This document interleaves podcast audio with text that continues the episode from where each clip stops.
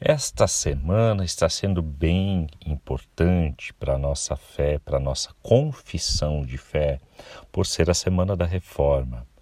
Gosto muito da proposta de olharmos essa parte inicial do livro de Romanos, como o Bruno já explicou ontem.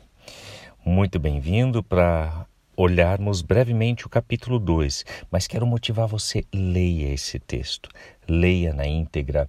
Ele não é dos textos mais agradáveis, não são as melhores notícias que recebemos numa manhã, mas são notícias fundamentais, porque para entendermos a justiça de Deus, para entendermos também o seu perdão e a sua graça, é fundamental a compreensão desse capítulo 2 que vai me dizer, que vai lhe dizer que você, eu, nós, enquanto cristãos, não somos melhores que ninguém. Você por vezes já olhou para um grupo de pessoas, para um grupo, sei lá, de, de de pessoas que têm um, um estilo de vida, uma ética, uma moral questionável. Olha, o primeiro versículo talvez ele nos diz: talvez você pense que pode condenar esses indivíduos, mas é igual a eles e não tem desculpa. Quando diz que eles deveriam ser castigados, condena a si mesmo, porque você que julga os outros pratica as mesmas coisas. É forte, é pesado.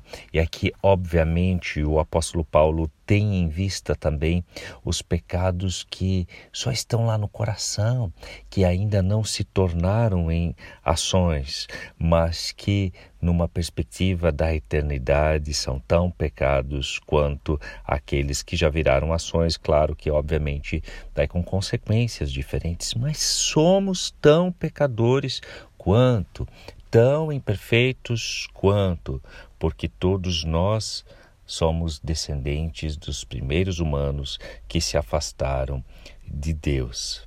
E na sequência da reflexão, poderia se dizer: tá, mas e o meu arrependimento? Eu sou melhor porque eu me arrependi já. Não percebe quanto ele, Paulo se referindo a Deus, é bondoso, tolerante paciente com você?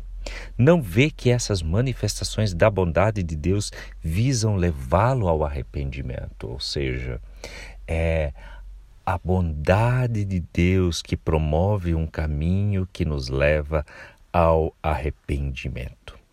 No contexto da carta escrita aos cristãos de Roma, é uma mensagem bem clara também aos judeus que se achavam melhores do que os demais. Por vezes é um grupo étnico, por vezes pessoas de uma determinada tradição, por vezes de uma determinada comunidade de fé se acham melhores.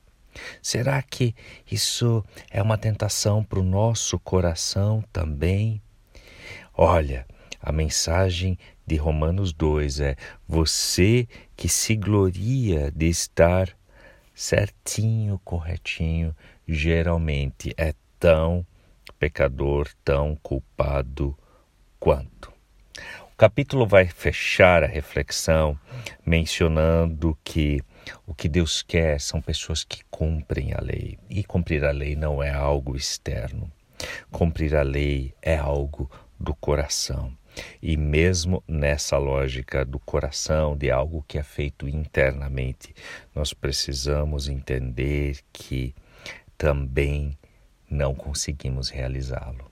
É algo que depende de um agir externo, da intervenção de Deus. Isso nós veremos adiante também ao longo dessa semana. Por hoje, não se considere melhor que ninguém. Você pode estar numa melhor por causa da justiça de Deus feita em Jesus Cristo, mas você, eu, nós e nós mesmos não somos melhores. Talvez já estamos numa situação melhor, numa situação favorável à da graça de Deus. Vamos seguir nessa reflexão nesta semana. Deus abençoe o seu dia